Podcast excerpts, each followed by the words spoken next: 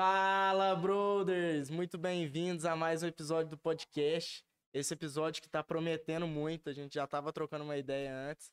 Vai ser muito top. E muito obrigado por ter vindo, ter aceitado o convite. Eu que agradeço muito a oportunidade. E se aqui. apresente para o público.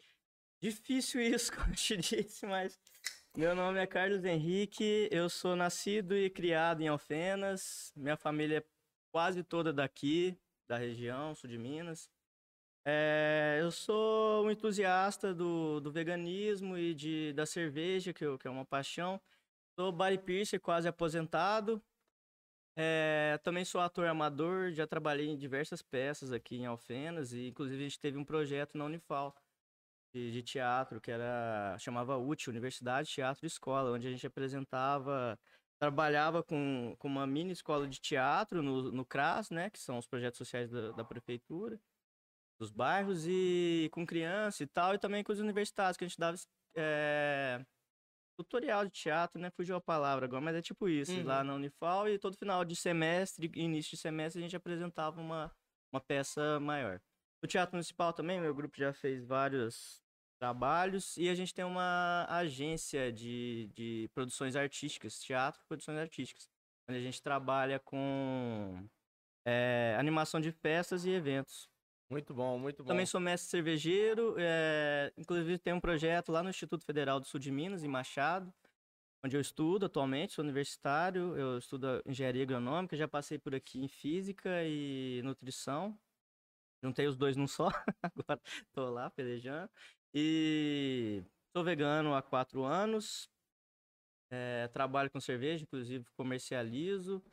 É, inclusive em breve no delivery, né? No Galo Vivo Cozinha Vegana. Muito bom. E já vamos começar então essa conversa falando do Galo Vivo.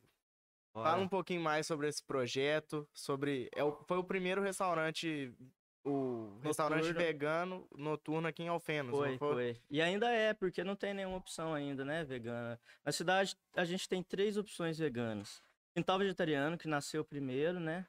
Que é refeição no almoço. É... E agora tem uma marmitaria vegana, que é só delivery, que é o Não Nem Peixe. Uhum. Que é de umas meninas da Unifal, inclusive. Aí, é... quando eu comecei, é... comecei também pela necessidade de alguma coisa. Eu sempre cozinhei, fazia porções e encomendas em geral, né? É... Tipo salgado, doces em geral. E também quando tinha evento a gente montava stand vários eventos de festival de cerveja que teve aqui em Alfenas, não muito conhecido, eu participei. Na região toda, Varginha, a gente já foi convidado aí também numa feira vegana que estava sendo organizada lá. E então, um dia um amigo, o Eric, do Natural Burger, que faz hambúrguer congelado, ele me convidou para fazer um evento no Espaço Gaia, onde eu sempre trabalhei com fornecimento de produto vegano, né? A gente fornecia coxinha para eles quando tinha evento lá, coxinha uhum. de jaca vegano, ó, frango, né? Aí é, nasceu meio que assim. Ele convidou, eu tinha esse projeto de fazer alguma coisa lá, mas não tinha um plano muito concreto, né? Eu queria fazer diversificado, cada semana uma culinária, né? Uma semana italiana, outra semana mexicana e por aí vai. Não tinha uma coisa fixa. E aí ele veio com a proposta de fazer uma hamburgueria lá. Uhum. Quarta, domingo e tal, funcionamento noturno, delivery. E também é aberto ao público. E aí a gente planejou e tal, mas antes, né, por conta da convivência humana, a venda do vegano é bem menor, então a gente pensou em fazer um teste. E teve um evento lá, um sarau, onde a gente fez esse, esse teste, né? A gente serviu o hambúrguer lá, sanduíche lá. E não deu muito certo lá, mas como a, a, a ideia de montar isso era dele, mas a, toda a organização por trás era minha, né? Então eu peguei isso e levei. Ele abriu o dele, eu abri o meu, ele desistiu para fazer o congelado e eu mantive. E aí deu certo e estamos aí até hoje. Muito eu bom. comecei a explorar também um outro nicho de mercado, né?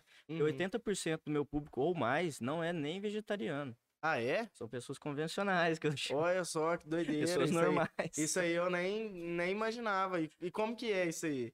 Então, é, no começo foi uma coisa assustadora, né? Porque eu pensei que fosse todo mundo vegetariano. Eu falei, nossa, tem muito vegetariano em ofensa que eu nem conhecia. A gente tem um grupo no WhatsApp onde a gente tenta reunir todo mundo para criar um exército e dominar o mundo, né? Mas aí a gente foi conhecendo o pessoal. Eu sempre tive essa relação muito pessoal com o cliente, né? Eu acho muito Uhum. importante isso. Principalmente quando é um, um negócio local, pequeno. Não, ainda mais que- no seu nicho, que Pois já é. um é. nicho com poucas pessoas ali Sim, que, então. que levam a. Me fugiu a palavra, mas você sabe. Sim. É. E, e esse relacionamento é muito importante. É mesmo, muito importante. E é- já, já teve gente que não era vegetariana, que chegou, a- que virou vegetariana, entendeu? Olha só. Meio que inf- influenciado, mas Uhum. apoiado, né? É o que é o mais importante, você tem um apoio. Às vezes você não conhece essa cultura, você tá conhecendo, né? Igual eu, quando eu virei vegetariano, eu não conhecia nada. Uhum. É, até criticava um pouco, né? Tinha muita admiração, mas tinha receio, tinha medo e falta de informação, né? E agora, eu- né? A gente vê que não é bem assim. Hoje em dia tem muito conteúdo, né? Na internet. Todo, até no comércio tem. Você Uhum. chega no supermercado, tem opção vegana de uma. De uma. A, mai- a Seara, por exemplo, a mai- o maior frigorífico da América Latina tá produzindo carne vegetal, produto vegano. É muito Isso louco aí, eu- né? uma vez eu tava comentando com uns amigos meus que se fosse pra investir em alguma coisa do agronegócio, seria essa, essa área de carne vegetal, porque eu acho que tendência é só, só tendência. crescer e muito. Teve uma empresa norte-americana, estadunidense, que entrou no mercado de ações. Eles entraram, eu não sei exatamente o valor, mas um exemplo. Eles entraram cotado a 20 bilhões. Uhum. Eles, no início, no primeiro dia, eles aumentaram essa. Eles superaram 10 vezes a expectativa. Que isso. 10 vezes. É muita coisa. Foi assim, assustadoramente grande o negócio. E tem crescido muito, muito, muito. No Brasil mesmo já tem quatro, nossa, muito mais de quatro indústrias de carnes vegetais. Né? E agora essas grandes, essas gigantes, né? Seara, Perdigão, é, vários frigoríficos estão tão grandes. É uma coisa meio controversa você, você imaginar que você está sustentando um frigorífico Uhum. né? Porém, é, é separado. Se tiver uma boa gestão, é tudo separado, né? Mas, é, digo financeiramente. Então, você Uhum. não tá tão diretamente, você tá indiretamente, né? Fortalecendo eles. Porém, é, é muito importante isso, porque tá levando pro supermercado de uma cidadezinha onde nunca sonhei que ia ter uma opção vegana. Então, isso aí faz toda a diferença. Sim, com certeza. E o espaço que aquele ocupa no, na prateleira, ele tira algum. Uhum. Aos poucos ele vai tirando algum. Entendeu? O E cara vai comprar, o cara que faz a compra do mercado, ele, ele, ele comprava 10 produtos, 10 caixinhas de hambúrguer, de carne. Hoje em dia ele compra 5 para poder pôr mais 5 do, do vegano, entendeu? Uhum. E ele vai diversificando para ver, para conhecer como é que é o movimento e tal, né? Não, isso é muito bom.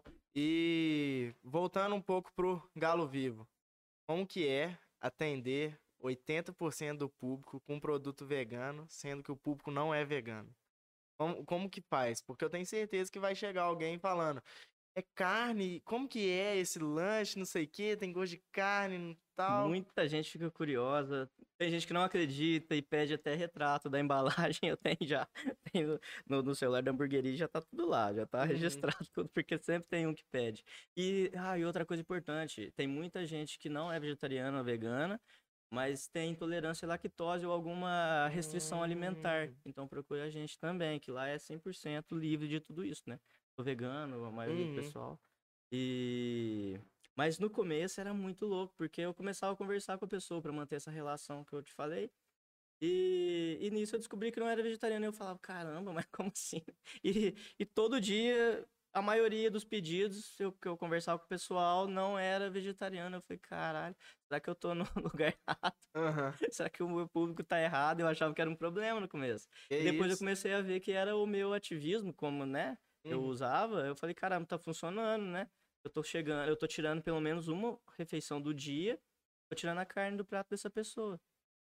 Tô Isso pra colocando- você é o mais importante. Era o né? mais importante, até porque o produto é caro, não é Uhum. barato. Não é caro porque vale a pena, mas é um preço alto, é um custo alto Uhum. pra cidade. Pra fora é, o- é até barato, mas pra cá é um custo alto, eu, eu reconheço isso.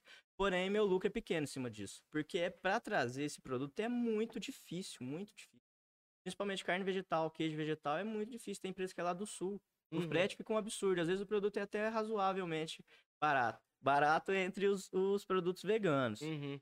Tipo, um queijo custa 80 reais o quilo pra mais, É, entendeu? então, é, E aí- é bem alto o custo. Sim, né? e aí quando você consegue um de 50, o frete cobre essa, essa diferença. Uhum. E vem lá do sul, e vem de frete direto, e muito difícil conseguir caminhão que traga, né? Tem que ser refrigerado, tem que ter uma temperatura exata. Não pode congelar. O queijo vegetal, depois de congelado, a maioria não fica legal. Uhum.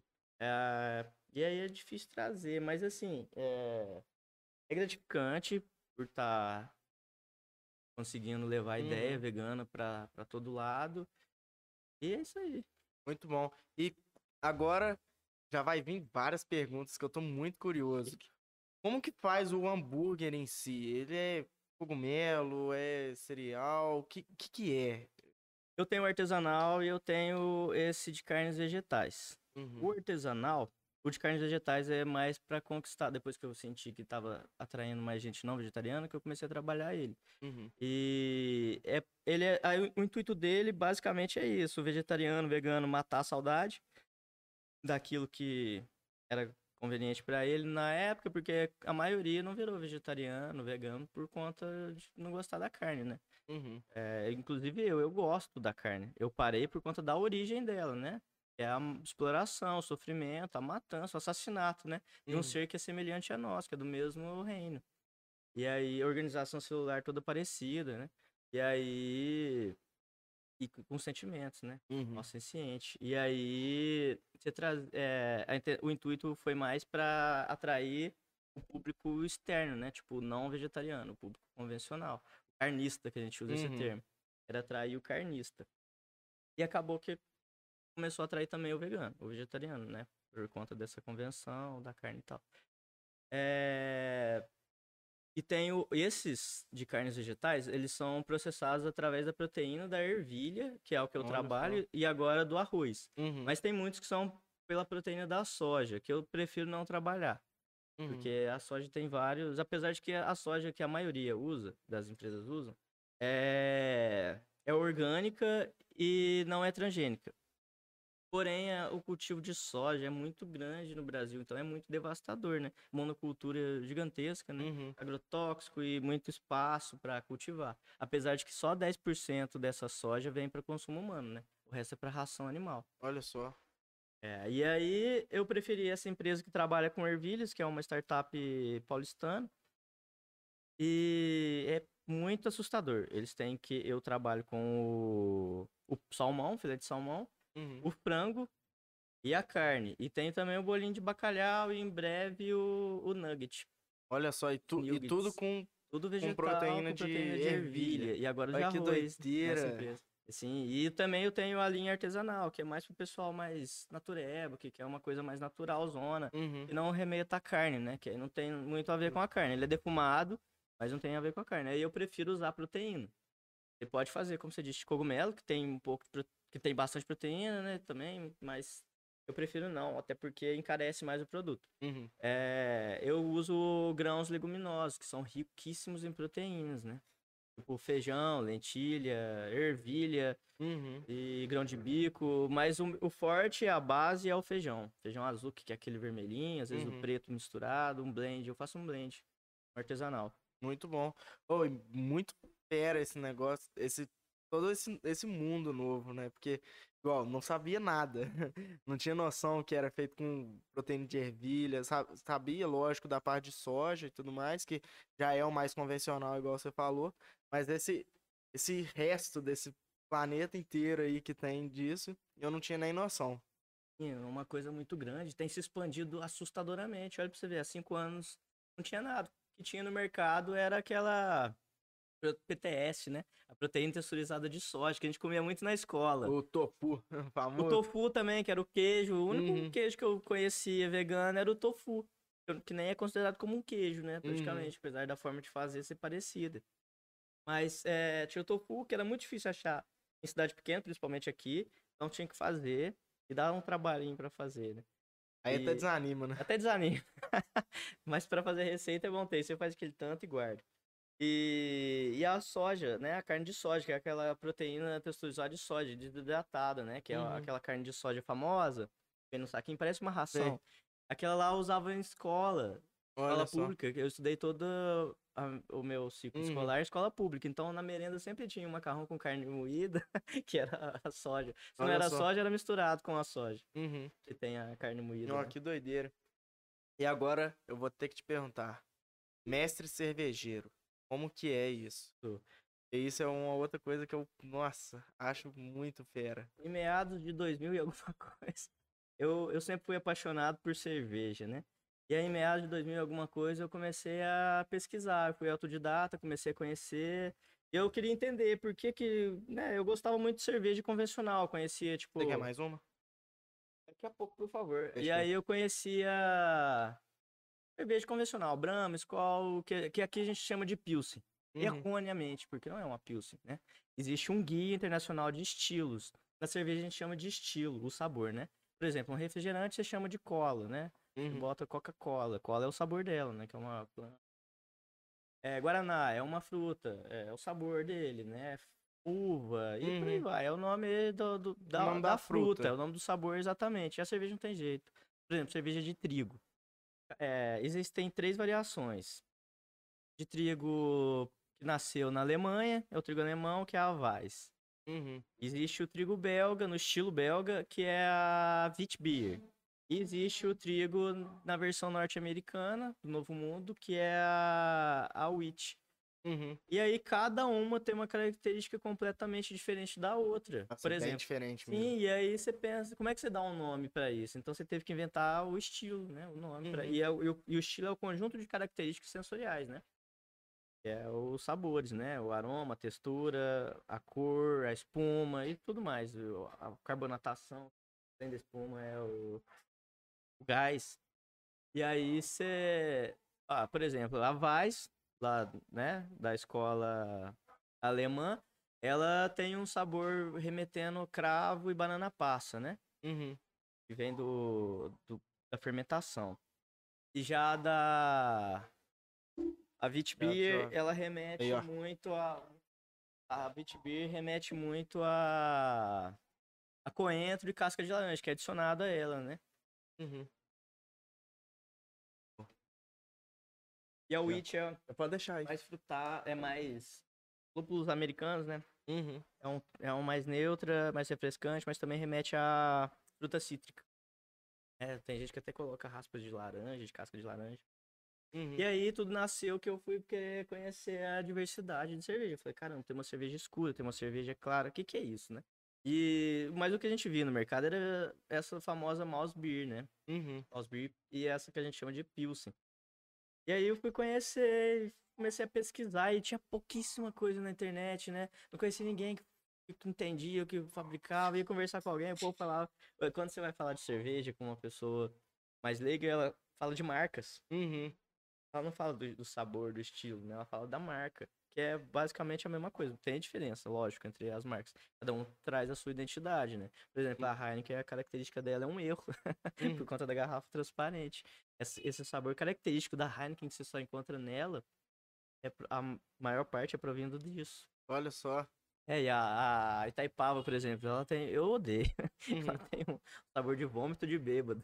Nossa, pior que Taipava é muito ruim mesmo. É, e ela tem não. esse gosto característico que é um erro. É, a, maior, a maior parte desse sabor é de acetil, que é um, um erro de fermentação. E é provocado intencionalmente pra, porque é uma característica da cerveja dele, Olha só. da marca. E aí eu comecei a pesquisar isso, fui conhecendo, fui aprofundando, adorei. Achei uma coisa incrível, muito rica. Conheci, atualmente estou pesquisando um pouco sobre vinho também, estou aprendendo sobre vinho. Eu acho que a cerveja é muito mais complexa Uhum. que tem muito mais características sensoriais e. Ah, eu prefiro. E aí, o, o pessoal os entusiastas dos vinhos que me perdoam. Ah, eu. Eu não tenho é, esses negócios. Eu sei que cerveja eu gosto muito mais. Eu é muito mais social, você toma várias, né? É, Vinho é muito mais caro. Relativamente, porque tem cerveja que você paga 300 reais a garrafa, como a cerveja Deus, né? Uhum. É garrafa de 500 ml. Olha só. Enquanto o vinho geralmente é, sei lá, um vinho vagabundo, você paga 80 reais numa garrafa de 750, 2 mil litros. Uhum. Mas aí eu comecei a pesquisar, entendi, conheci. Um dia eu ajudei numa produção de um amigo, que aí ele também estudava, ele era. Ele é gastrônomo, O Uhum. Matheus, que tinha o Labareda, Burger King, Ah, sei. X-Max, ele foi embora pra Portugal, mas o pai dele toca o negócio ainda. E aí ele fazia. Na verdade, ele sabia fazer. E aí um dia a gente foi fazer junto e tal, foi uma galera, eu não, eu não entendia muito da produção prática, mas acompanhei e todo o conhecimento que eu tinha foi aprimorando ali. E aí eu comecei Foi fazendo aprimorar. sentido, né? Exatamente, eu fui vendo o que e porquê do, do, trem, né? Uhum. E aí quando eu, e aí eu já estava estudando no, no Instituto Federal e lá tem o curso de Ciência e Tecnologia de Alimentos. E tem um professor lá que é- era entusiasta do mundo cervejeiro, né? Principalmente artesanal. Ele fazia, fabricava em casa, só que era um uma panela ele é uma panela auto- é um sistema automatizado. Uhum. É uma panela que você programa ela, e ela praticamente faz sozinha, você só acrescenta os trem. E aí ele queria fazer num, num método rústico, né? Hoje em dia é rústico Aham. convencional, que é o- a panelinha lá no fogão, três panelas, Vai sofrendo. mexendo. É, regulando a temperatura toda hora, o termômetro lá no talo e você ligando, desligando o, o fogão toda hora. E aí eu falei, vambora, vamos fazer. A gente construiu o equipamento todo lá e começou a fazer legal. clandestinamente lá no instituto. Uhum. Usando a panela e comprando o próprio bolso, o insumo, pesquisando e estudando cientificamente o porquê de cada coisa. E aí nasceu um grupo de estudo, que hoje em dia é uma cervejaria escola lá. Olha só É, que Tá loucura. caminhando para tirar o registro no Ministério da Agricultura, que é o mapa, né? Uhum. E aí tá.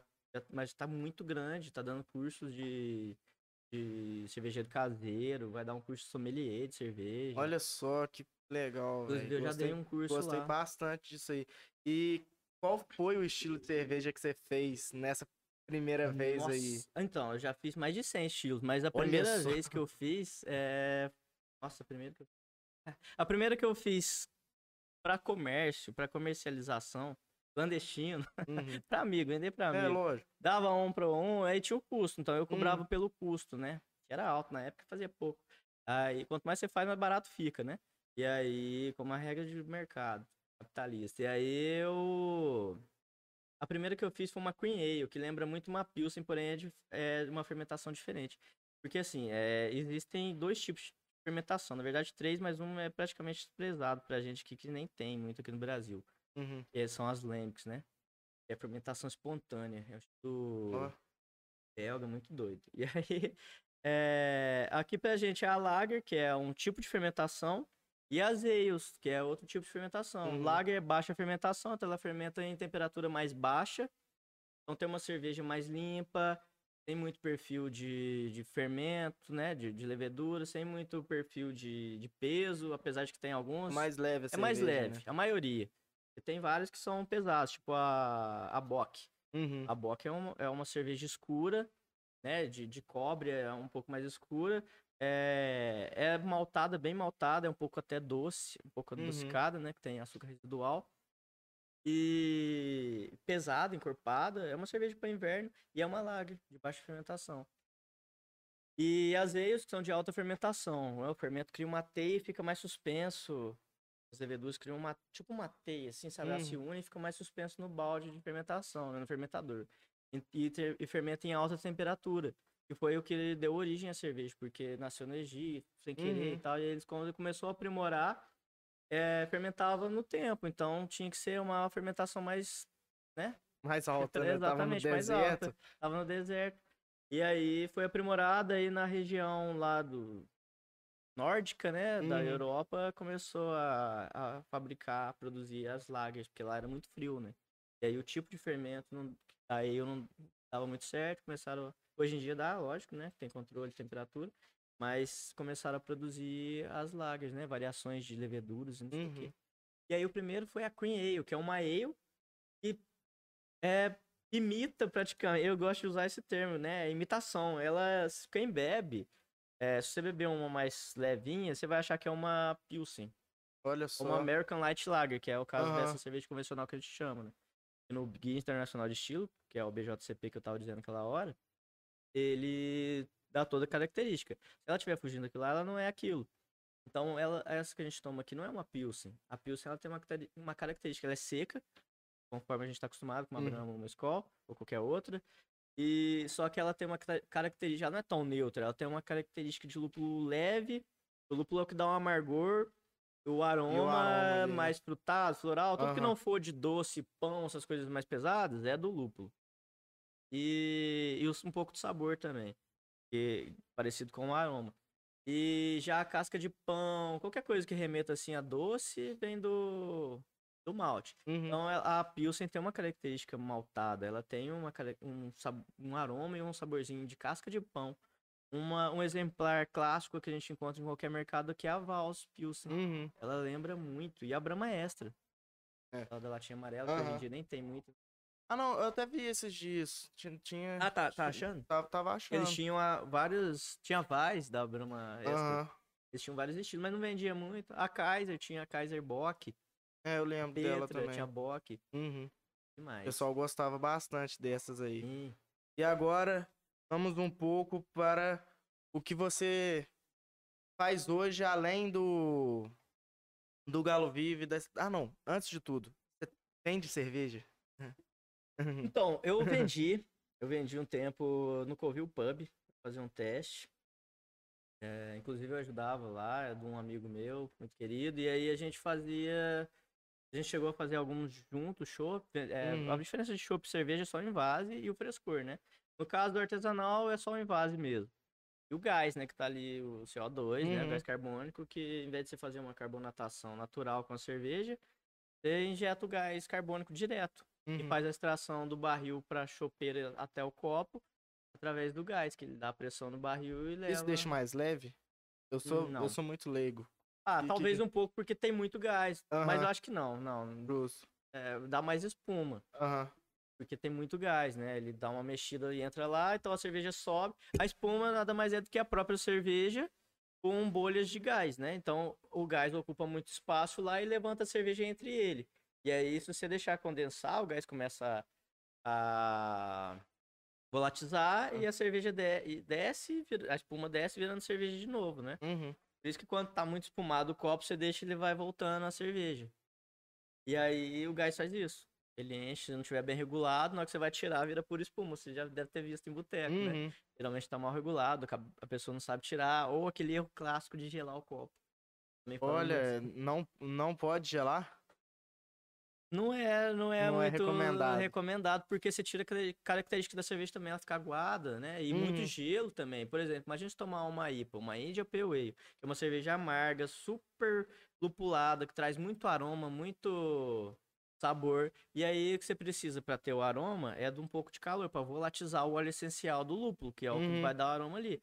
Inclusive o copo específico de IPA, o IPA Glass, ele faz um, um- parece uma taça de, de vinho, Uhum. de vinho tinto. Ele, a- o, o, o bojo dele, né? Com a boca mais fechada. Depois faz aquela boquinha corpo- ali. É. E o corpo dele é. É mais fechado como se fosse essa garrafa. Aham. Você segura assim, pra poder o calor da tua mão volatizar o lúpulo de baixo pra cima e você sentir o aroma, né? Uhum.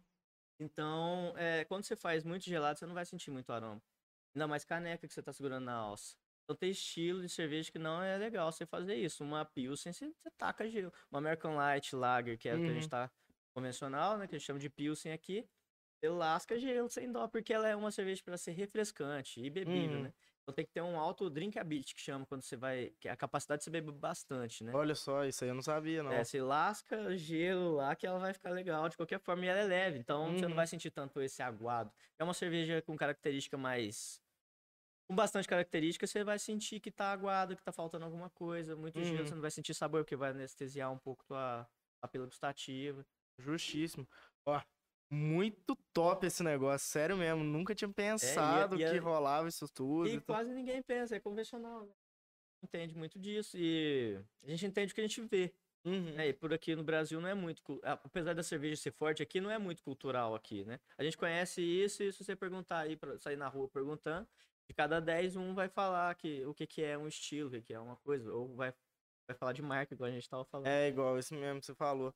E agora eu vou ter que te perguntar um negócio. Das cervejas convencionais que qualquer pessoa encontra no mercado aí. Qual que você, como mestre cervejeiro, considera a melhor de todas? Como mestre cervejeiro e vegano, porque tem essa questão também. A Heineken, o grupo Heineken é o, é o que mais se adequa ao veganismo popular, né? Uhum. Porque essa história de veganismo, igual a gente tava falando, caro é, é legal, porque é, 100% vegano, tem várias marcas. Porém, inacessível para muita gente, né? Uhum. Então a gente está aceitando, o veganismo hoje em dia mudou várias vertentes. Eu falando de veganismo de novo, mas Não, tá normal, tudo, é, né? é pra isso É, mesmo. aí o, o veganismo se dividiu, meio que assim, né? Entre aspas. Porque antigamente o termo veganismo, ele, o termo veganismo significa que é, a da sociedade vegetariana europeia, ela significa que, que é The Vegan Society, o órgão que criou o termo veganismo, né? É, é evitar o uso dentro do possível e praticável Uhum. de tudo qualquer produto que possa provir de origem animal. Não é Dentro nem cessar, né? É evitar. É, exatamente. Uhum. dentro do possível e praticável. Tem muita coisa que você não consegue. A vacina, por exemplo, tem, é testada em animal, tem componente animal dentro dela. Você vai deixar de tomar? Óbvio que não. É, É, a tua vida, né? Até na natureza, né? Se tiver um animal te atacando, é a tua vida e a dele. Uhum. Então é meio óbvio, né? Igual o povo pergunta. Agora, para consumo. Mas, enfim.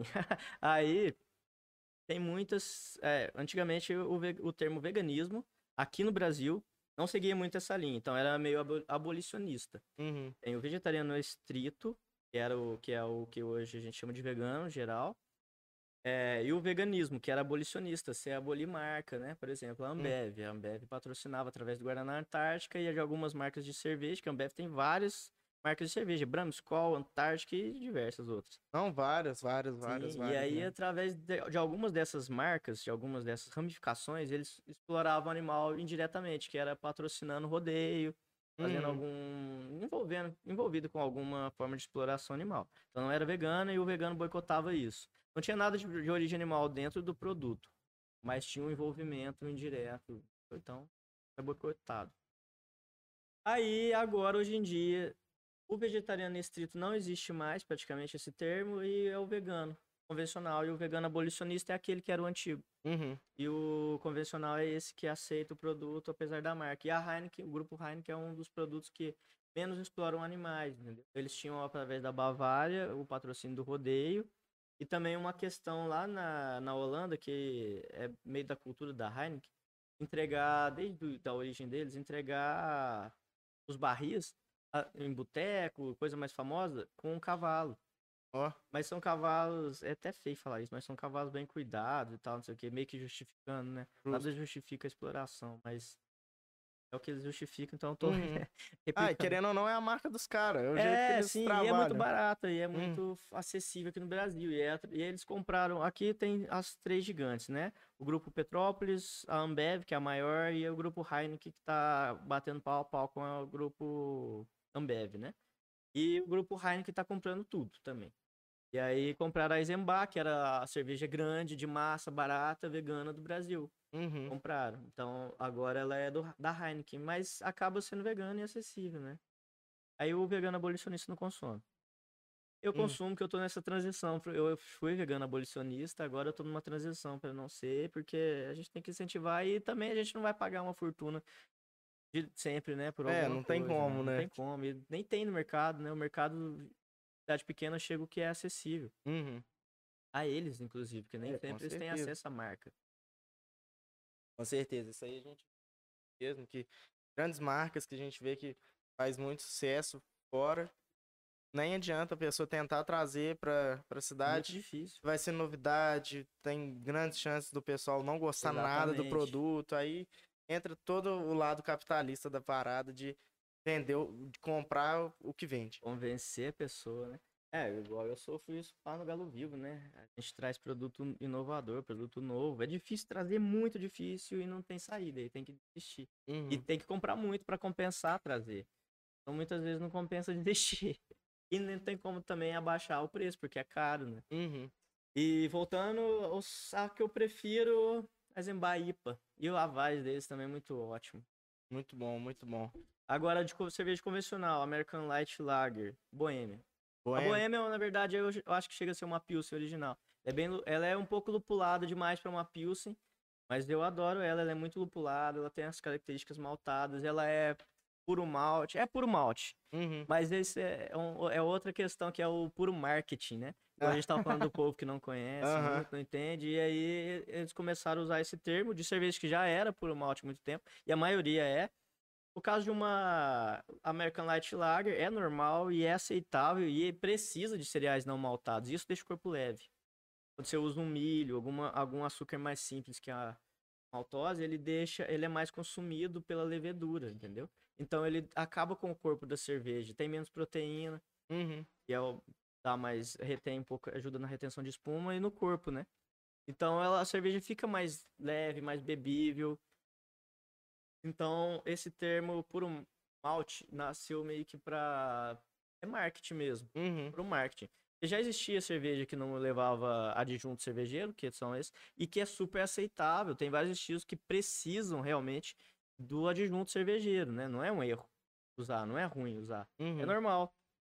Aqui a gente usa demais, um pouco demais, né? Tipo, era 40, agora mudou pra 60, se eu não me engano, por cento de, de cervejeiro, né? Cerveja não é isso. Mas é aceitável, açúcar, Uhum. qualquer coisa que ajude na, a, a elevar um pouco o álcool e, e produzir mais cerveja também, né? Porque você ia fazer com 5 kg de malte, você faz 20 litros, você adicionar açúcar e milho, você pode dobrar a quantidade. E aí o puro marketing nasceu para isso, né? Para poder vender o que não vendia muito porque não é tão leve, tão popular, que aqui Uhum. no Brasil a gente está acostumado com uma coisa mais bebível, né? Refrescante. E aí eles começaram a usar esse marketing, igual agora, eles estão explorando muito essa questão do triplo malte.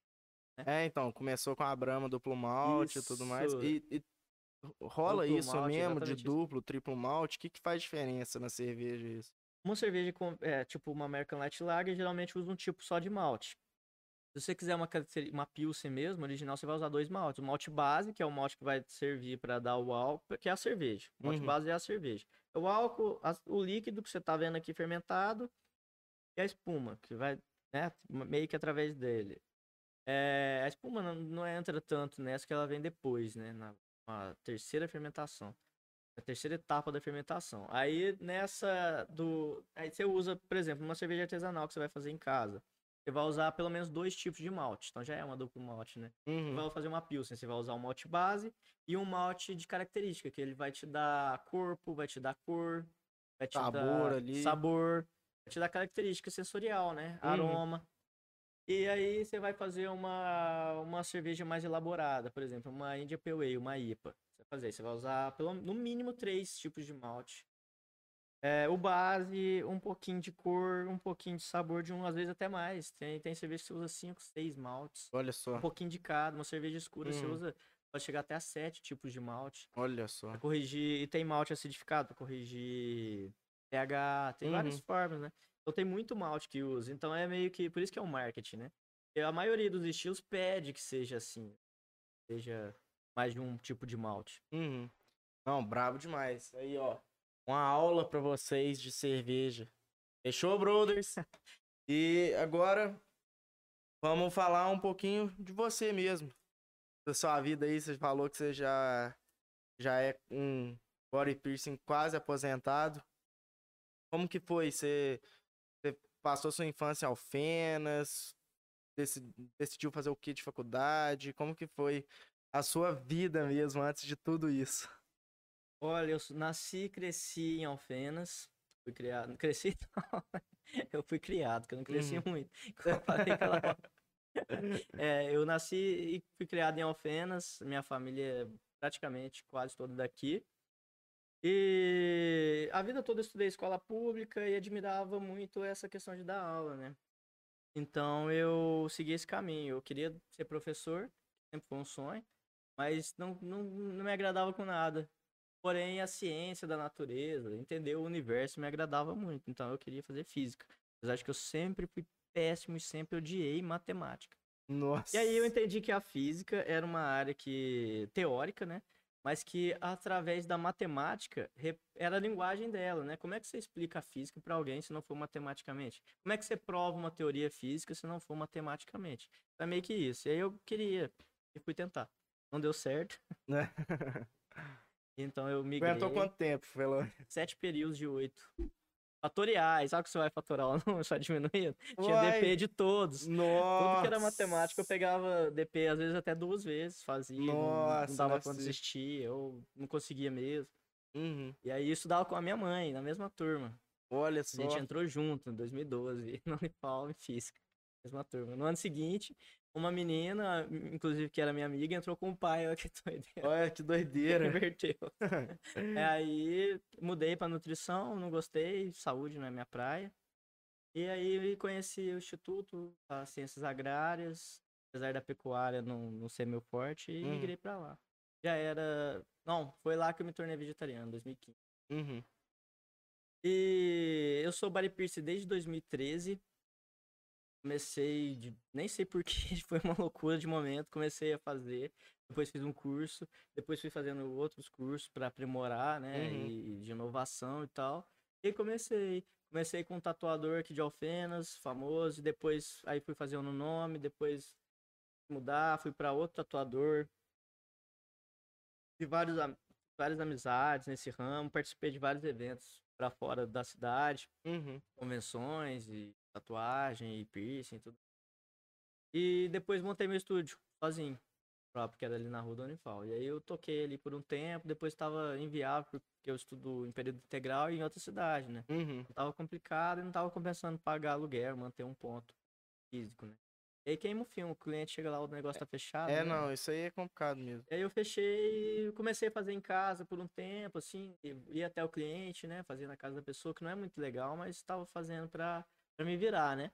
E depois, com o Galo Vivo, foi, continuei por um tempo, foi ficando apertado, e a pandemia e tudo mais, aí eu dei uma folga, Aposentado é, ali, né? meio que aposentei. Uhum. Pretendo voltar, queria abrir um estúdio grande, né, botar um pessoal. Na verdade, eu queria fazer, tipo, um... Uma clínica de estética, geral. Uhum. E aí vai ter o pessoal da odontologia, tatuadores, pessoal da maquiagem, Olha só. piercing, estilo geral, roupa, consultor de estilo, né? Um estilista pra estar lá, alguma coisa assim do tipo, né? Ó, muito legal. E hoje a gente se vê aqui em Alfenas é uma loja de roupa ou outra. Que tem, né? E que, Hum. e que, além de ter, tem que ter alguém que saiba, né? Porque tem gente que não, não tem um estilo próprio, quer Uhum. conhecer, quer ter. Às vezes tem, mas não conhece. Quer descobrir, quer se descobrir. Então falta alguém, é, né? Com entendimento, com especializado nisso. especializado nisso. Não, top demais. E sobre sobre esses esses eventos de tatuagem que você ia. Como, como que era a dinâmica? Porque eu nunca fui num evento desses, apesar de eu já ter sido tatuador e tudo mais. E eu não sei como que funciona na, parte de piercing. Porque foi uma área que eu nunca achei interessante pra mim. Mas, mas eu tenho interesse de saber como que é, se, tipo, tem campeonato igual tatuagem, como, como que Tem, tem. funciona esse, esse rolê? Hoje em dia é muito melhor, muito aprimorado. Mas antigamente, na minha época, era um trem meio fabuloso. Né?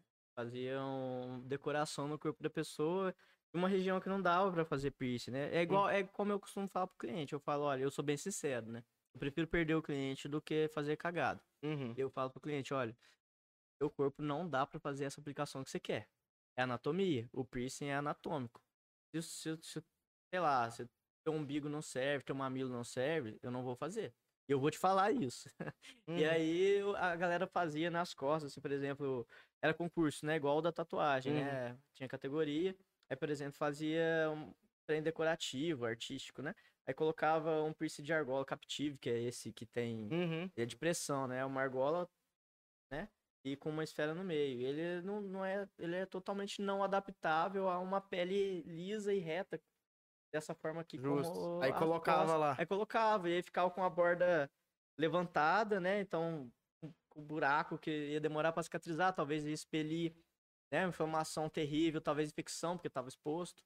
Nossa. E aí fazia isso, e passava fita. Ah, eu já vi isso. Nossa. e aí a pessoa fazia fazia isso e tirava na sequência. Alguns iam embora com isso, pra usar no dia a dia, mas Ah, uma semana já não tinha mais. Ou Ah. ia ter um problema de saúde grave, um problema de pele grave, né? Um problema estético grave. Ou tirava, Uhum. porque dá certo ou não dá. E é o Surface, né? Surface tem uma joia especial que a gente nem usa. Hoje em dia o Surface caiu de moda, né? Caiu de uso, de uso e agora é o microdermal. É Uhum. muito hum, especializado, né? E eu usava joia de aço cirúrgico, que não dá em qualquer lugar, né? Uhum. Joia de aço cirúrgico não é tão adaptável ao corpo humano. É o titânio, diferente do titânio, né? Que é É o material que faz pino de, de, de Aham. osso, né? Ah, muito louco esse trem. Sim. E como, como que foi, agora voltando de novo para a parte do veganismo em si, como que foi Eu mais gosto de falar. é, depois desses cinco anos sendo vegano, como que foi mostrar pro pessoal que você era vegano, como que, que é a reação do pessoal quando você vai, sei lá, para um, pra um, um rolê com os amigos, se eles querem fazer um churrasco e tal, como, como que é essa, A so- essas experiências, assim, que acontecem? E, boa pergunta. A sociabilização Isso. vegana é muito complicado no começo. Quer dizer, era naquele tempo que não tinha muito conhecimento, hoje em dia é mais fácil. Por isso que eu gosto do rótulo. Desde que eu não gosto de rotular. Hum, Vegano, vegetariano, eu vou lá. Tem que rotular porque você vai ser recebido numa por um amigo numa casa que às vezes não conhece muito. Você fala que você é ovo lacto vegetariano, você come queijo, ele vai te servir um queijo, alguma coisa do tipo. Se você é vegano, você explica pra ele também. Você fala, eu sou vegano. Ele, pesquisa, ele se vira, ele já conhece. Ou você explica pra ele, entendeu? E a pessoa sabe o que te servir, como te tratar. uhum, Vegano tem várias questões da marca, do produto. E tem vários produtos de limpeza, de higiene pessoal, não sei o que, que não, é, que não são veganos, né? Então tem toda essa questão. Gosto do rótulo. Mas, é... Nossa, no começo, pra mim, particularmente, foi complicado, foi difícil.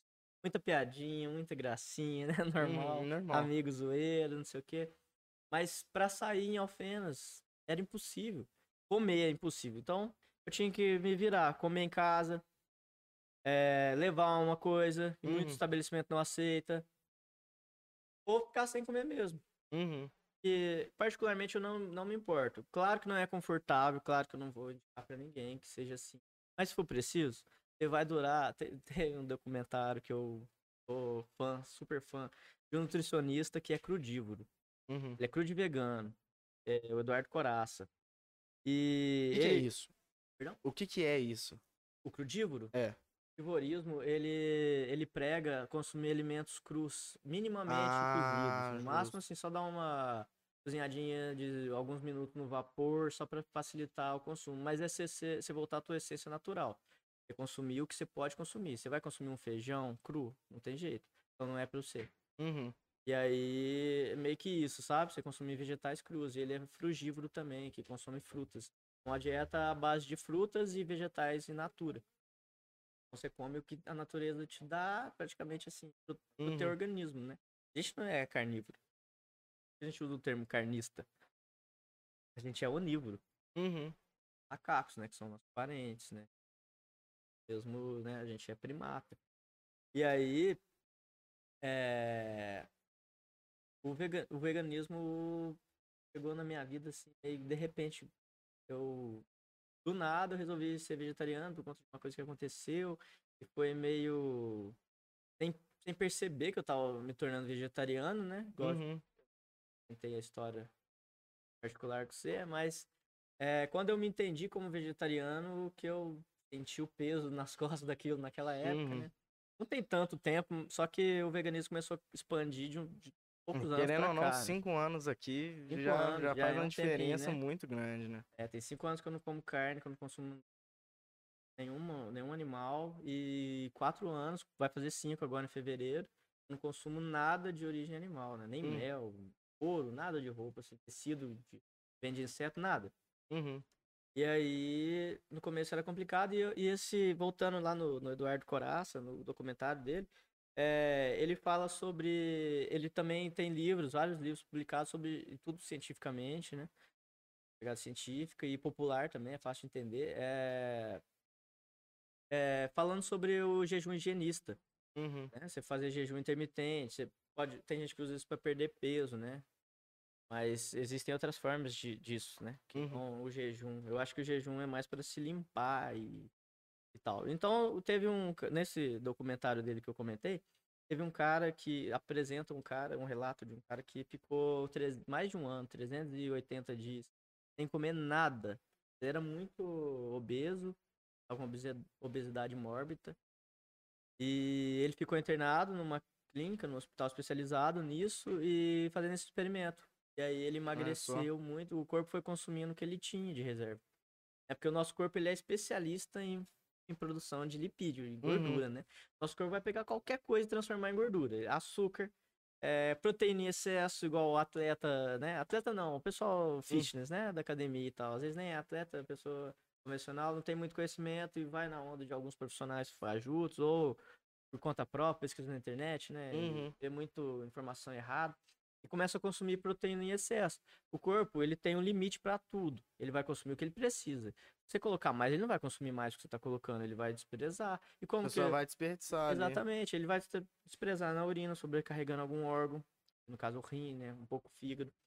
Ele vai desprezar nas fezes, ou ele vai aproveitar. que É o que você menos quer se você está praticando, né, um- Uhum. uma academia, alguma coisa, que é a gordura. Ele é especialista em converter tudo em gordura. Açúcar, carboidrato que vai virar açúcar logo, é a proteína, qualquer coisa que você consumir, ele vai converter em açúcar, porque é a melhor fonte, melhor reserva de energia, né? Uhum. Então, ó, claro que ele vai usar outras no momento de necessidade, mas se tem aquela e que é fácil dele produzir, ele vai armazenar aquela. E, e aí a gente via muito conteúdo de que eh, o corpo consome órgão vital, né? Músculo Uhum. e tal. Isso é mito. Hoje em dia já foi desbancado, caiu por terra. Por muito tempo foi verdade, mas as verdades mudam, né? É, com Ah, certeza. a Terra já foi prometida foi como Plana. plana há muito tempo, né? E depois caiu. O mundo era perfeito, supralunar. E a gente viu que não é, tem forma imperfeita lá fora, as estrelas não são perfeitamente redondas, a lua, nada mais. E aí, é, entendendo isso, você sabendo que teu corpo não precisa de tanto, e que você aguenta vários dias, sem água já é diferente. É, Mas sem comida, você aguenta vários dias, você tem várias reservas, e teu organismo vai deixar por último o que ele precisa. Um órgão vital, né? Um Uhum. músculo, alguma coisa. Ele vai deixar por último para consumir isso. Ele vai consumir toda a reserva de gordura e tudo mais que ele tiver ali rápido. E, né, a gordura ele converte rápido em Uhum. energia. E aí, entendendo isso, você sabe que você não vai. A fome é só uma sensação. Não é uma necessidade extrema. Claro que é, né? No dia a dia você precisa de minerais, vitaminas, não sei o quê. Se você não estiver legal com isso, você vai ter problema. Mas se ficar algumas horas sem comer, às vezes até um dia, não é problema nenhum. É só a sensação. Não é confortável, como eu disse. é, Mas é lógico. só uma sensação, então eu não ligo. Eu vou em algum lugar, às vezes, sem comer, não tem nada, tudo bem, tá tudo bem. Se eu não estiver estressado, obviamente, Ah, que eu não, sou humano. lógico. É, eu, se eu não tiver, se eu estiver bem, tudo bem pra mim. Eu bebo uma cerveja, que já é um alimento completo, né? Muita É, cerveja tem até vitamina B12. E tem carboidrato, tem proteína, tem líquido. É, ué, tem tudo. e aí eu tomo uma cerveja, fico tranquilo, fico de boa. Uhum. Eu não, não, não ligo muito assim, mas nossa, é muito difícil. Era muito difícil você sair pra algum lugar. Hoje em dia tem vários botecos com opções veganas e também o diálogo. Você chega no Uhum. caso, você conversa. A maioria do cozinheiro do boteco ou até do dono, ele vai querer te atender. Com certeza, é bom querer- pra ele. Sim, é ótimo pra ele. Ele pode inovar e colocar aquela opção que você criou no cardápio dele e atender vários veganos futuros, né? E, o- Uhum. e o boca a boca que é a melhor propaganda, né? Com E certeza. aí o cara vai falar lá, o cara me atendeu, não sei o quê. Já teve um, uma cidade que eu fui, que não tinha, turística até, na época, que não tinha opção vegana. E eu cheguei num boteco e não tinha, e eu tava morrendo de fome. Eu, eu queria muito comer, eu tava com muita vontade de comer lá. E aí eu fui bati um papo lá na cozinha e a pessoa falou, vem cá. me deu um toquinho mental e eu fiz uma coisa com o que tinha. Uhum. Fiz uma carne com farinha de trigo, que é o famoso seitan. Ó, É, tá até escrito aqui. ó. que é uma sátia, né? Não é uma coisa demoníaca de verdade. É seitan, que é um prato nascido no, na, um prato oriental, que é uma carne vegetal feita com farinha de trigo. A proteína da farinha de trigo, o glúten, né? Olha só que Que legal. só faz mal para quem é celíaco, para quem tem a doença. Uhum. Normalmente o glúten não faz mal. Ele, assim, ele é uma proteína muito complexa, muito grande, é difícil de quebrar. Então pode ser que algumas pessoas tenham um inchaço abdominal quando consomem, mas nenhum problema. Só isso mesmo, assim, só estético Uhum. talvez. E quem tem a doença, né? E aí eu fazia, eu fiz a carne de glúten lá, hoje em dia tá no cardápio deles. Olha só, muito legal. Aprimoraram, lógico, com tempero e tal. Eles Uhum. viram que dava pra diversificar a, a forma de preparo. Ah, querendo Tá ou não, lá. é, é mais uma, outra- uma forma deles consumirem ali os insumos que eles têm. Exatamente. Precisar liquidar estoque e tudo mais. Tão simples, tão É, fácil e super barato. E pode cobrar um preço legal, porque É vegano. é vegano. Você usou esse termo. Você vende uma paçoca mais cara, pipoca. Mas é isso. E a indústria, é, fugindo um pouco do assunto, a indústria vegana, ela é cara porque é o mesmo custo, se não mais alto, porque é muita tecnologia envolvida, de produção de uma convencional. Uhum. Porém, a venda é muito menor. Então, o que vender tem que custear tudo. Né? Porque você não Lei sabe se vai e vender mais. Lei demanda, da né? oferta e demanda, exatamente isso. Então tem que ser mais caro por conta disso. E assim, a gente deveria apoiar para poder baratear. Mas como que você apoia um trem que é muito caro? É, é difícil, é uma, é uma. É controverso. Não, e, e a matemática tem um ponto ali que não fecha. Não fecha, exatamente. Aí não dá pros caras baratear também, porque não vai ter gente pra consumir. Exatamente. Mesmo estando barato, não vai Não, eu aumentar tive, eu tive essa ideia aqui no começo do Galo Vivo. Eu pensei assim, se eu botar um preço mais baixo, eu consigo vender mais. Doce ilusão, vendi o mesmo tanto, com um preço mais baixo, ganhando menos. Uhum. Se eu tivesse continuado daquela forma, eu ia falir. E aí é ruim não só pra mim. Financeiramente eu dependo disso. Mas também pro pessoal que é vegetariano, que não vai ter opção de sanduíche vegano. Uhum. Até pode ter um ou outro aí que pode nascer, mas você vai confiar 100%, às vezes usa a mesma chapa, tem tudo isso. Aqui na cidade tem uma hamburgueria que tem para oferecer opção. E sempre, é de praxe, eu sempre questiono muito quando não é vegano. Sempre questiono muito. Porque tem gente que não sabe, não tem noção, entendeu? Uhum. É- não é nem maldade. Não, é, é o certo. Você tá é? Passando informação Exatamente. E tem gente que não gosta disso. E aí, por exemplo, é margarina, a maioria tem leite, né? Um- nossa, é muito raro achar um creme vegetal ou uma margarina que a gente. Né, que a Uhum. margarina é um creme vegetal. Era pra ser um creme vegetal imitando a manteiga, né? Mas a maioria tem leite ou gordura animal. 99% praticamente. E aí. A gente, e aí eu entrei em contato com essa hamburgueria diversas vezes, perguntando, e sempre que chegava nesse ponto da pergunta, eles paravam o atendimento, não, me, não respondia simplesmente. Olha só. E aí, nossa, uma peleja. Aí eu pedi pra um amigo fazer uma visita lá. Ele foi realmente, ele leu o rótulo, o pão não era vegano, tinha ovo. É, não, não sei o que tinha, mas sabe, assim, era tudo. E eles não sabiam que era veganismo. Então eles rotulavam como vegano porque. sei- nem sei porquê. Então, assim, não tem o queijo direto. Aham. Não tem o queijo, então é vegano. Não tem a carne, é vegetariano e vegano. Não tem o queijo, entendeu? É meio Hum. que assim, mas não é assim, né? Você tem que olhar todos os ingredientes, porque o É, trem ué. não tá só ali no in natura, tipo o queijo. Não é só o queijo, tem os outros né, produtos lácteos, né? O Uhum. laticínio processado no meio da, da receita. Então, até me perdi. É, foi, a gente tava falando sobre as- os nossos restaurantes que chegaram com essa opção vegana. Ah, então, é. Então, se, se falir um produto, uma, um comércio vegano, você vai ficar meio sem opção e não vai confiar tanto em um produto não vegano. E aí frita na mesma chapa que frita a carne, no mesmo lugar exatamente. Não tem problema. Você não tá sendo menos vegano, menos, vegetariano, porque você tá comendo alguma coisa que foi preparada ali no, no mesmo lugar que foi a carne. Óbvio que não pode ter nada de carne dentro, um caldo, nada, né? Mas você tá participando da, exploração diretamente. Mas se foi feito junto, assim, às vezes dá um sabor, não tem problema, uma gordura, porque foi só feito no mesmo local, mas é desagradável, Uhum. muito desagradável, né? Eu, eu não consumo. Justíssimo. Justíssimo. Ah, mas bom demais. Ó, meninão acabou de me mostrar. Já, tava, já, já tinha olhado no relógio. Galerinha, a gente vai ter aquele famoso intervalo, cinco minutinhos, só pra gente ir no banheiro, pegar alguma coisinha pra gente beber. E na volta, a gente já volta interagindo com todos vocês aí do chat, fechou? E aqui, antes de, eu, de ir pros intervalos, eu quero que todo mundo que tá assistindo Comenta aí no chat da live o que, que vocês estão achando da conversa, qual que foi o ponto que vocês mais gostaram e uma pergunta, claro, pro nosso querido convidado. Fechou? Não seja difícil, por favor. Mas é isso aí, turma. Vamos pro intervalinho rapidinho e a gente já volta.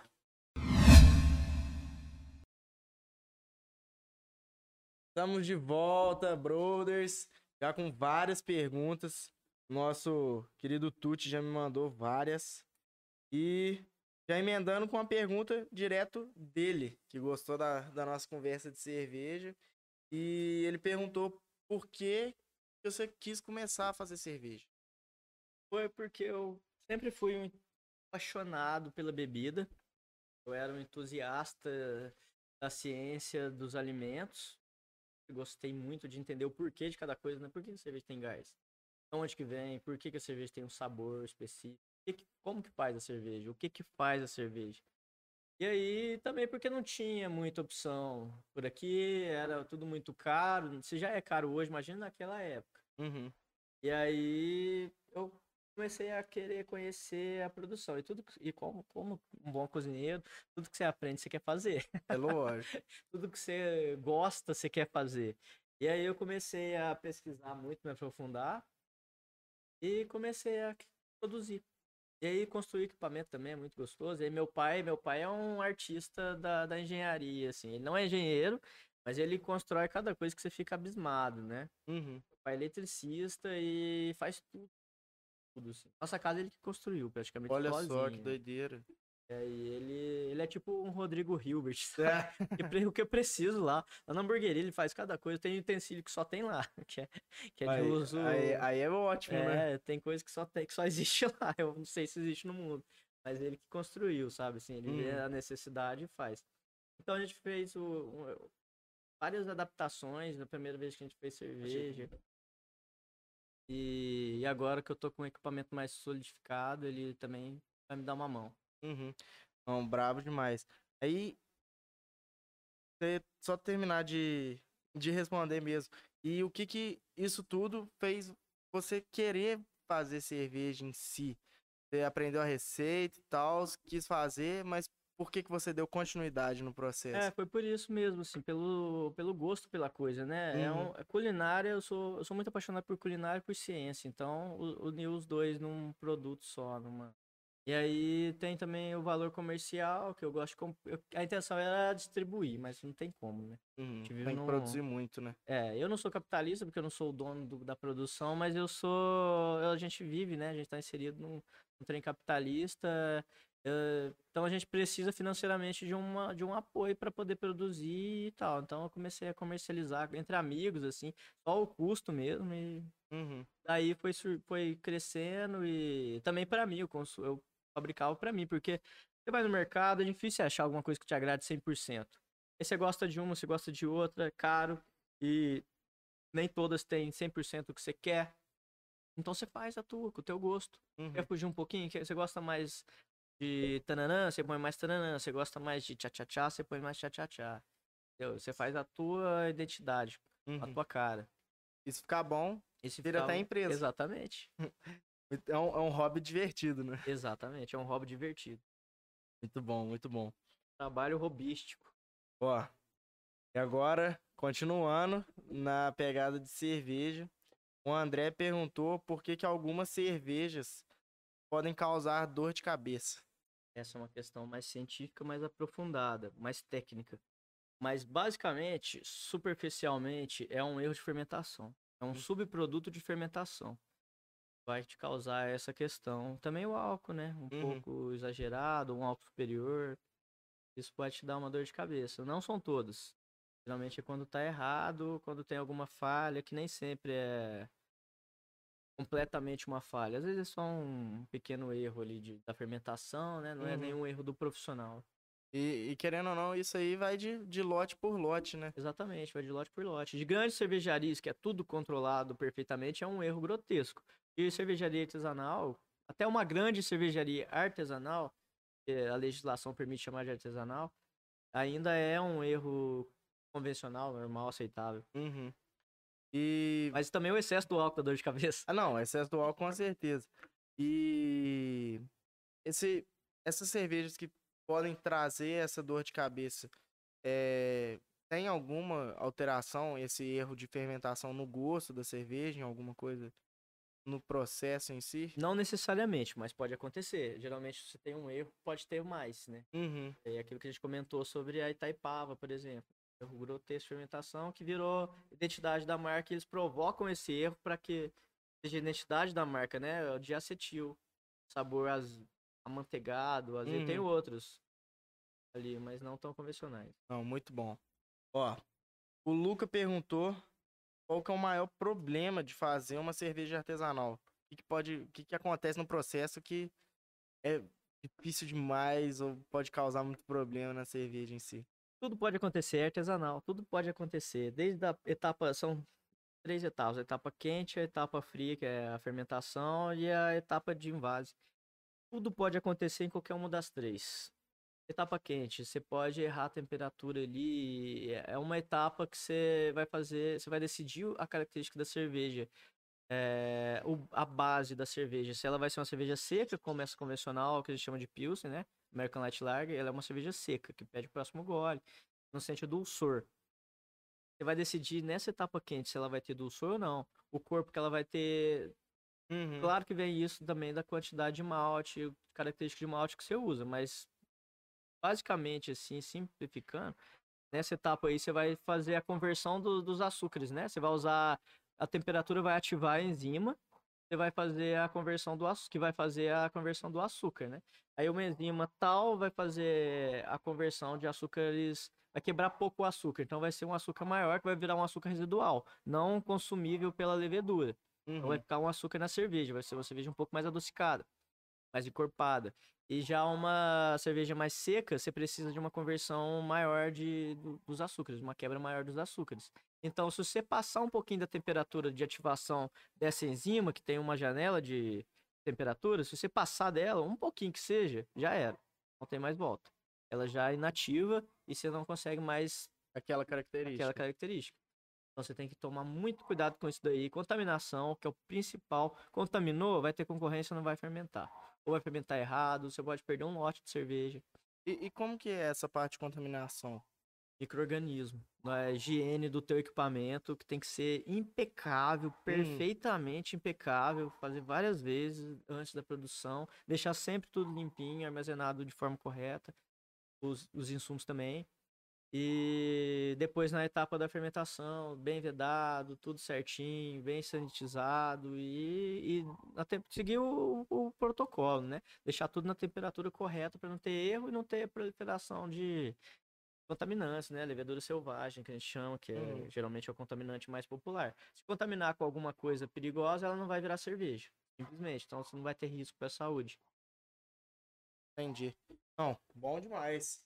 Ô, aulas e aulas sobre cerveja, não Opa. tem nem como. Nossa, um pouquinho. Ó, e agora até continuando com, com o Luca, ele ainda perguntou qual que é a diferença da cerveja duplo malte para uma cerveja convencional. Marketing. Ela é uma cerveja que, se fosse. Assim, ela tem mais característica maltada, né? Então é pra quem gosta de uma, de uma cerveja um pouco mais forte, uma característica mais saborosa no sentido. Não sei falar, me fugiu uma palavra, mas não, não sei atribuir uma palavra exata, mas. É... Uma cerveja mais maltada é uma cerveja um pouco mais encorpada, geralmente, e com uma característica de sabor sensorial mais não sei, voltada pro pão, casca, caramelo, Uhum. coisas mais comestíveis, assim, né? Diferente do, de uma cerveja mais lupulada ou mais neutra, né? Uma mais lupulada costuma ser mais floral, mais frutada, né? Resinosa. Brabo demais, brabo demais. Ó, agora a Fer, que foi a nossa querida pessoa que Minha te madrinha. convidou, sua madrinha nessa, nessa vida vegana. Ela perguntou qual que é a maior dificuldade em ser vegano hoje. Hoje, posso te dizer que quase zero dificuldade. Pra mim, né? Que já sou tempo, quase zero. Mas é, a dificuldade é mais produtos e locais. Uhum. Produto é difícil, é caro, você quer consumir, você tem que fazer. É conforme eu disse, né? A indústria é muito caro, tem seus motivos, né? Não é à toa, não é só porque, ah, é vegano, é caro, não é isso. Não é só pra fuder a vida da pessoa, não sei se eu posso falar palavrão Uhum. aqui. Pode. Mas não é só pra acabar com a vida da pessoa, é porque tem as suas necessidades. E então você tem que ou você tem dinheiro, ou você consome só pra experimentar, óbvio que você não vai viver disso, ou você cozinha. E você pode, por exemplo, um produto vegano, com- com- sendo o consumindo da indústria vegana, você vai viver bem com exemplo, totalmente assim aleatório. Com mil reais você vai viver bem. E produzindo em casa, você vai viver muito bem, talvez até melhor, com 100, entendeu? É Olha uma só. diferença muito grande. Porque você vai na feira, você gasta 20 reais, você compra comida para mais de uma semana. Você mora sozinho, vegana. E, e com essa comida, às vezes é o mesmo produto, 20 reais no mesmo produto. Você pode fazer muita diversidade de prato. Igual a Uhum. gente estava comentando da carne moída de couve-flor. Você pode fazer a couve-flor de diversas formas vegana. Você pode fazer ela gratinada. Aí você vai usar ela como o produto que vai ser gratinado. E o Hum. molho branco você faz com ela. Uhum. Você cozinha ela e processa ela com água e tal, e ela vai virar o próprio molho Olha, dela. Entendeu? Com o mesmo produto você faz muita coisa, muita variedade. O reino vegetal é muito mais rico do que a, né, o reino, reino da o consumismo da carne, a produção da carne, culinária Uhum. da carne. Você consegue produzir muito mais coisa com vegetal e tem muita, muito mais variedade de vegetal, né, pra você consumir. Tem mais de, nossa, nem sei te dizer, nem vou chutar. Uhum. Não, igual você tava falando, que carne, querendo ou não, tem os jeitos ali de fazer e não sai, né? não sai muito dali. E os vegetais você pode. pode fazer o que você quiser com ele. Você pega ali, se tiver um pouco de criatividade ou uma referência, pode transformar ele em qualquer coisa. É muito versátil. Uhum. Não, brabo demais. Ó, agora o Gleito ele fez uma pergunta que até eu assustei. Nunca tinha pensado por esse lado. Ele perguntou como é, tem como ser vegano e andar de carro por conta dos combustíveis fósseis. É, a definição de veganismo, criada pela The Vegan Society lá da, da Europa, ela prega que é, o veganismo é excluir dentro do possível e praticável tudo e qualquer forma de exploração animal, dentro do possível e praticável. Então, o diesel, o biodiesel, na maioria das vezes, ele é produzido através da gordura animal, né? O resto da Uhum. fábrica. Então, muita coisa que a gente usa aí, igual a gente comentou sobre vacina, medicamento, é tudo provindo de, de animal, de exploração animal de, direta e indiretamente, né? Tanto a exploração como teste, tanto quanto ter o, pro- o próprio animal morto dentro do produto. Uhum. Você não vai deixar de tomar um remédio, uma vacina. Você não pode fazer isso, é a tua vida. Né? A menos que você seja uma pessoa totalmente não egoísta que valoriza mais a vida de qualquer outro ser do que a tua. Uhum. Ok, respeito. Eu não faria. Não, isso, isso é verdade mesmo, porque tem, tem esse ponto. Tem, tem coisa que Tem coisa que não é dá. impossível. Não dá pra não- não E você é 100% vegano sendo, fazendo isso, Aham. consumindo. Porque a definição, vegano é uma palavra só. É, só uma definição, né? Uma, ca- é uma- é um enquadramento numa palavra. E aí, isso já te define como 100% vivendo, né? Consumindo isso. É óbvio que consumir de forma é, não necessária, não essencial, você não é vegano, né? Você não tá se enquadrando na definição. Mas se, se é uma forma é, que seja impossível de viver sem, Uhum. como é que você vive sem tra- transporte? Mesmo que você não vá se transportar, você anda só de bicicleta, você, você se faz só do que você produz, sei lá, alguma coisa chega até você de- através disso daí. Tipo, o arroz que chega no mercado, ele veio como? Ele não veio de trem, ele veio de caminhão. Ah, Então, de alguma forma, você tá consumindo isso. infelizmente, né? Infelizmente, né? Uhum. Podia ser diferente, mas. Mas agora tá caminhando. Aos poucos o veganismo tem crescido até indiretamente. Olha pra você ver que coisa louca, né? O veganismo tá em tudo e ele cresce diretamente, como o Andil fez um boom de dois anos pra cá, Uhum. até menos, né? A Seara começou a produzir ano passado. Outra coisa que tem crescido muito é, dentro disso daí são as carnes que não vêm diretamente. Vêm diretamente do animal, mas não com a morte do animal, você já viu? Carne de laboratório. Eles pegam umas- um conjunto de células, tipo a célula tronco, que a gente Uhum. faz variação, que a gente faz a potência, né? A gente transforma ela em outras coisas. É, eles pegam um conjunto de células, põe no meio, é, alimenta ela com tudo que ela precisa, tudo que você quer. Você pode diminuir gordura, aumentar a proteína, aumentar a vitamina. Uhum. E você tem um- uma carne da forma que você quer. Você pode modelar ela para ser qualquer Olha corte da só. carne. Aí uma fica coisa muito mais vegana. caro, né? Ou não, porque a produção animal é muito mais cara do que isso. Sério? Inclusive, uma indústria, eu não sei qual, brasileira aqui de carne, eu acho que é a Friboi, né? A JBS, né? Que é dona da Seara, Friboi e tudo Hum. mais. Acho que a JBS já investiu nas pesquisas e em 2023 já tem no mercado. Olha só, isso aí vou ter que experimentar, né? É. Porque vai ser um, um outro patamar É de qualidade coisa- de carne. Não sei se é vegana, não sei se, se, se será considerado como vegana. Eu não sei se eu consumiria, porque é uma carne animal, não provindo da morte do animal, mas é do animal. Não sei se eu consumiria, mas é em prol do veganismo, de certa forma, né? Com vai poupar o certeza. animal. O veganismo é basicamente isso. É uma, é- resumindo, o veganismo é um conjunto de características em prol do animal, né? Um conjunto de fatores em prol do animal. E Uhum. da gente, como um todo. O veganismo não é só animal, o veganismo é humano, ele é étnico, Uhum. é religioso, é político, principalmente. O veganismo é um movimento político forte. Não, isso aí a gente consegue notar e consegue ver o crescimento exorbitante. A gente comentou no, no, no decorrer do episódio a questão de ter crescido bastante. A gente falou um pouquinho antes também sobre essas empresas que estão investindo nessa hum. área. E é, é, muito interessante mesmo o mercado em si. É, e olha só como o crescimento indireto está afetando o veganismo, que é a produção de veículo elétrico. elétrico. Vai parar de usar o combustível fóssil, uhum. o animal. Não, muito bom, muito bom. E agora, a última pergunta da Karen. Ela perguntou como que foi a sua transição para o veganismo. Que você, antes, em off, você comentou que você primeiro foi vegetariano e depois foi vegano. E como que foi isso? Como que aconteceu? Teve muita crítica? Como que foi? Praticamente da noite pro dia, o veganismo. E o vegetarianismo também. Mas eu fiquei um ano como ovo lacto vegetariano por uma questão animal muito forte que aconteceu na minha vida. E para mim muito forte, né? Se eu contar, hum. o pessoal vai rir. Mas para mim foi muito forte. E aí. É... No começo foi um pouco difícil porque eu não conhecia, não tinha conhecimento, tinha preconceito um pouco também, tinha muita desinformação, que além do, da falta de conhecimento, a desinformação, que é aquela que tira o que você pode ter de informação, né? Que traz informação errônea, é pior do que qualquer uhum. coisa, né? E, tinha muito forte isso na minha vida, muita, muito preconceito de amigo e familiar, mas foram me apoiando, de certa forma. Também você tem que saber lapidar, né? Nada é perfeito na vida, né? Você tem que saber viver, né? Praticamente assim. E aí você vai pesquisando. Quando eu comecei não tinha muita coisa, né?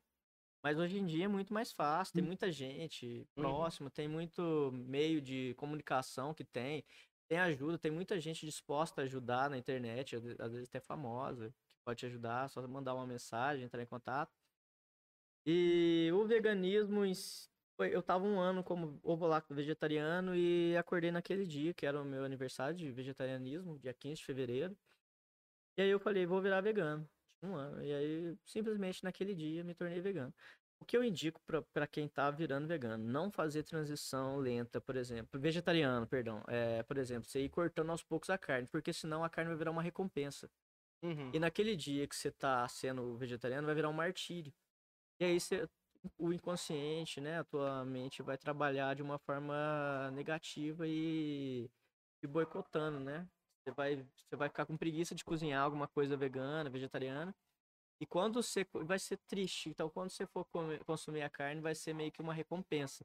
Então, você vai. Você não, vai ser muito mais difícil desvincular. É possível, mas vai ser muito mais difícil você desvincular uhum. O teu hábito, que é mais hábito. É, a, a, a carne, pra gente, é hábito e cultura, não é nutricional. É uma necessidade nutricional, né? O, e a gente, a culinária pra gente é muito mais prazer do que nutrição. E hoje tá aí, né? É. pra provar tudo que eu tô falando. Bolacha, qualquer outro consumo aí. Então, aí é, vai ser muito mais difícil desvincular nessa, nessa questão aí, entendeu? O hábito com o tempo se perde. A gente tava comentando com um amigo ali que é, teu corpo é adaptável, né? Então ele vai se adaptar a uma cultura, a um, a um jeito e desvincular dele vai demorar um pouco. Uhum. Né? Se você dorme, se você tem costume de dormir na madrugada, você não vai conseguir dormir cedo facilmente, a menos que você esteja muito cansado, né? E é isso, é, o corpo é um, é um software programável. E aí você tem que. Eu, eu, a dica que eu dou para quem não é vegetariano e quer se tornar, corta de uma vez e começa a, a fazer uma substituição, não nutricional, que você não precisa disso. Uhum. O arroz e feijão te dá a base e aminoácido necessário para o teu dia tranquilamente. Se você botar uma salada, você tem todos os minerais e vitaminas. Uma fruta depois, fechou. Está hum. perfeito. Você vai viver assim por 100 anos, tranquilamente. Nutricionalmente falando. Aí, e, mas assim, a gente não é só nutrição, né? A gente é uhum. é prazer. Então, é, começa a cozinhar, pesquisar. Se você não tem tempo de cozinhar, cozinha num dia, tira um domingo, ou compra. Se tiver dinheiro, compra é, pede para alguém, pede ajuda. Eu ajudo, eu me disponho a ajudar qualquer pessoa que queira. Sempre que eu converso com algum vegetariano, uhum. eu falo, se precisar até de ajuda com mão de obra, eu tiro um dia, a gente combina, a gente vai faz uma semana, comida para uma semana junto. Você vai congelar e vai ter marmita para todo dia. A partir dali, você te ensina a fazer, você começa a fazer e adaptar da tua forma, com a tua identidade, teus uhum. temperos, né? E, e vai. Mas é, a minha dica é essa. No YouTube tem muito conteúdo, no Instagram, rede social em geral. Ah, tem não, muito no conteúdo. Google mesmo. No Google, você joga ali, tem eu, várias eu receitas. bati na receita vegana fácil. E, tipo, apareceu várias que eu fiquei com muita vontade de comer, tipo, risoto vegano, Sim, que é nossa, com super fácil. brócolis, muito top. Um prato fino, É. super fácil. Você agrada qualquer pessoa. Você vai receber uma visita, quer fazer um prato fino, vai no risotinho. Você não precisa gastar com arroz arbóreo, arroz próprio, né? Uhum. Que é super caro. Você pode pegar um arroz normal, estimular o amido dele sem selar muito o arroz. Na hora que você começar a botar o vinho, você selar e não solta amido, né? Que é Uhum. refogar. Não refoga tanto ele. Na hora que você jogou na panela, dá uma refogadinha, pegar um gosto, taca lá o caldo de legumes, o vinhozinho que você for usar, ou a cerveja, o que for que você for usar de bebida alcoólica nele ou Uhum. não. E aí você dá, você mexe bastante quando tiver com esse líquido, que ele solta muito amido e fica grudentinho, igualzinho um risoto convencional. Não, e muito top muito fácil, né? Tá, Muito tá muito, muito É tranquilo. de muito mais acessível do que consumir carne, o veganismo. Óbvio que não o veganismo industrial, né? Uhum. Industrializado. O veganismo natural é muito acessível. Você pode fazer qualquer coisa com ele. Imitar carne, imitar queijo, qualquer coisa dá pra você fazer em casa. Qualquer coisa mesmo. Não precisa da indústria. Dá pra você fazer várias coisas. Tem várias receitas na internet. É, a jaca imita perfeitamente o frango, a jaca verde cozida, impressão. Sério? Porque com a textura ela não, não tem sabor, porque a verde é neutra. Né? Uhum. Não tem, não tem Aí o sabor ali é no tempero. O sabor no Você tempero. tempera igual um frango, Tempera igual o era. frango, tempero de vó, pede lá pra tua mãe. Ô, e aí, uma amiga, ô, como é que você faz o frango? Seu padrinho, como é que você faz aquela carne de porco? E faz uma carne de porco que é desfiada. Uhum. Eu já fiz jaca atolada, que é uma vaca atolada vegana. Ó. E ficou perfeitamente igual, até a textura. Olha só, muito doido isso. E essa foi a última pergunta, foi. E agora, para finalizar, é, primeiro agradecer mais uma Opa, vez pela conversa, foi muito. muito bom, gostei bastante. Tudo que a gente conversou, cerveja, um negócio que eu acho muito interessante, acredito que todo mundo que assistiu gostou um pouco de escutar sobre isso também. E essa parte vegana, igual eu te falei, sou muito leigo, não conhecia muito do, do universo vegano em si. E agora já, já tô até disposto a fazer algumas receitas e tudo mais, só pra ver mesmo. Isso, Porque, é. A melhor forma de você conhecer é você entrar um pouquinho nele, né? Cozinhar, uma- que seja uma vez na semana, faz uma comida vegana ali, que você... Cozinhar estimula muita gente. E a substituição do... que Eu tava falando aquela hora do prazer, você fazer um prato que te remeta a carne, ou muito saboroso. Você não precisa fazer algo que pareça carne. Você faz um trem muito saboroso, uma moqueca, você faz, sei lá, uma lasanha de, de berinjela, de abobrinha, que são vegetais muito saborosos, com Hum. bastante tempero, com bastante molho. E fica simples, barato e gostoso. E Uhum. vai te, te substituir aquele sabor que a carne tinha, aquele peso do sabor que a carne tinha no prato, né? É isso aí, com certeza. E agora, pra finalizar, vou pedir duas coisas. Uma coisa é um, um novo, novo formato que eu tava pensando pro podcast, é pra você indicar uma pessoa pra vir conversar com a gente. A gente tem, ter sempre o- os assuntos acontecendo, pessoas que o público nosso gosta de gosta e quer escutar. E também é, uma frase, dica ou uma experiência que você teve que você acha muito importante passar ela pra frente, pro público em si. Antes eu queria fazer uma merchanzinha Com do Galo certeza. Vivo. A gente funciona de quinta a domingo, nem todas as quintas, mas a maioria. Às vezes na segunda, por conta da segunda sem carne. A gente tem sanduíches com hambúrguer natural. Não remete muita carne, mas é defumado, bem temperado, muito saboroso.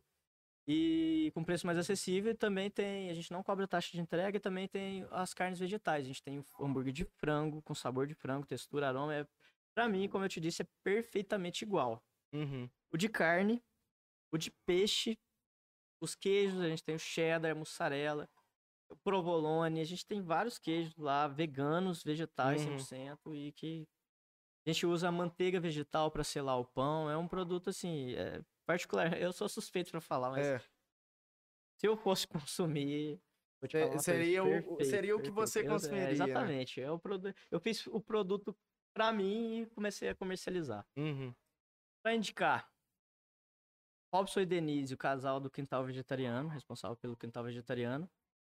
E o Bruno, da Ópera da Cidade Preta, que é um produtor audiovisual aqui de Alfenas. Ele tem diversos filmes e curta-metragens premiados. E ele é, da, Uhum. Ó. ele é de Poço Fundo, mas reside aqui em Alfenas. Olha só, muito legal, não sabia. Sim, muito bacana. E acho que por enquanto os dois. Uhum. Depois eu te indico mais pessoas Não, Mas eu acho muito que bom, muito pro, bom. pro que a gente tava falando aqui, os dois são mais. E também tem o Alex Uzedo, que é o responsável pelo nosso projeto lá de cerveja de, Ó, muito de top. Machado. Ele muito viria, top. tá muito grande nesse, nesse mercado, Uhum. muito famoso no ramo. Muito bom, muito bom. E um aprendizado, uma experiência que você queira passar para o nosso público que você acha de extrema importância. Como dizia o ET Bilu de Farchinha, busque conhecimento. muito Eu acho que bom, o conhecimento é a bom. base para qualquer coisa. Pesquisa, na dúvida, sempre pesquisa. Tem tudo na internet hoje em dia. Respeito, principalmente, respeito e compaixão, tanto pelo ser humano, pelo outro, mas geral, de forma geral. Respeito é a base para qualquer relação, para qualquer coisa. Se você tá sozinho no mato, você tem que ter respeito pelo, pelo onde você tá. É Uhum. tua casa. né? A gente vive aqui, então. Muito É bom, isso. muito bom. E é com essa que a gente termina esse podcast de hoje. Mais uma vez, muito obrigado pela conversa, E muito obrigado por todos os sejamos- aprendizados. Sejamos seres compostos, seres abstratos compostos por átomos de uma mesma natureza, né? Que a gente vai voltar pro carbono de onde a gente veio, né? Com certeza. Eu agradeço muito, foi muito fantástico estar aqui. Tamo E junto. pregar o veganismo, né? Falar do, do que eu Com gosto. certeza, isso aí é importante, é dar voz para o movimento. A gente gosta de dar voz para vários movimentos aqui, a gente valoriza bastante o pessoal aqui de Alfenas em si, então sempre bom trazer uma pessoa que tá à frente. Isso aí. Fechou? Então é Muito isso, turma. Tamo junto. É só o começo. Espero realmente que vocês tenham gostado desse podcast. Qualquer dúvida ou pergunta que você deixou de fazer, se quiser fazer, comenta aí. A gente vai disponibilizar o episódio no YouTube, no Spotify, Apple Music e várias outras plataformas. Então é isso. Tamo junto. É só o E começo. siga o Galo Vivo Cozinha Vegana. ga- Arroba Galo Vivo Vegano Boa, no Instagram. Na hora, na hora. Segue aí o Galo Vivo, segue a gente na, eh, na Twitch, na- no YouTube, no Spotify. Qualquer coisa que você precisar, entra no Instagram, arroba agência Broad, e acessa lá pra gente manter contato. Fechou? Tamo junto, é só o começo e até o pod- próximo podcast.